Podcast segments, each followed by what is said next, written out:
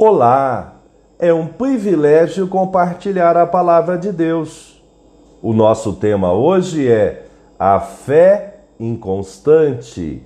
Em Gálatas 1:6 lemos: Estou muito surpreso em ver que vocês estão passando tão depressa daquele que os chamou na graça de Cristo para outro evangelho.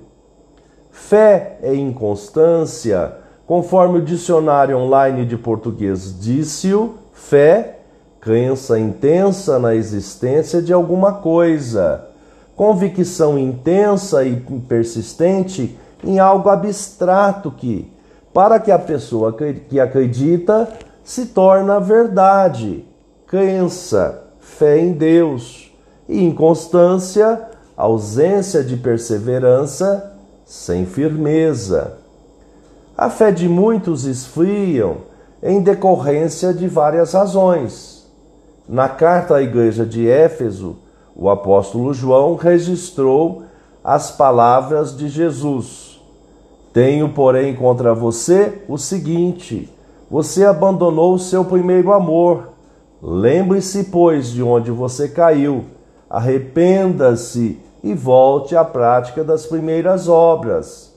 Se você não se arrepender, virei até você e tirarei o seu candelabro do lugar dele. Neste contexto, o apóstolo Paulo escreveu aos irmãos que estavam na Galácia, advertindo-os com o mesmo cuidado.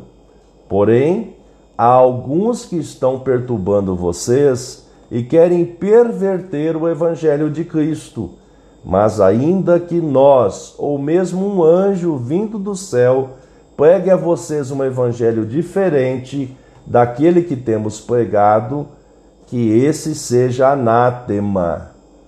Como já dissemos e agora repito, se alguém está pregando a vocês um evangelho diferente daquele que já receberam, que esse seja anátema.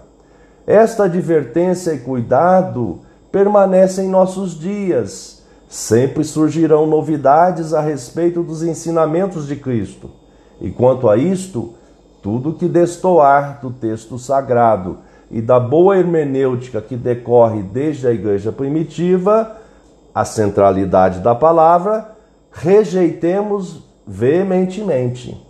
Pensamento para o dia. Obrigado, Jesus, porque o seu evangelho é uno Deus te abençoe.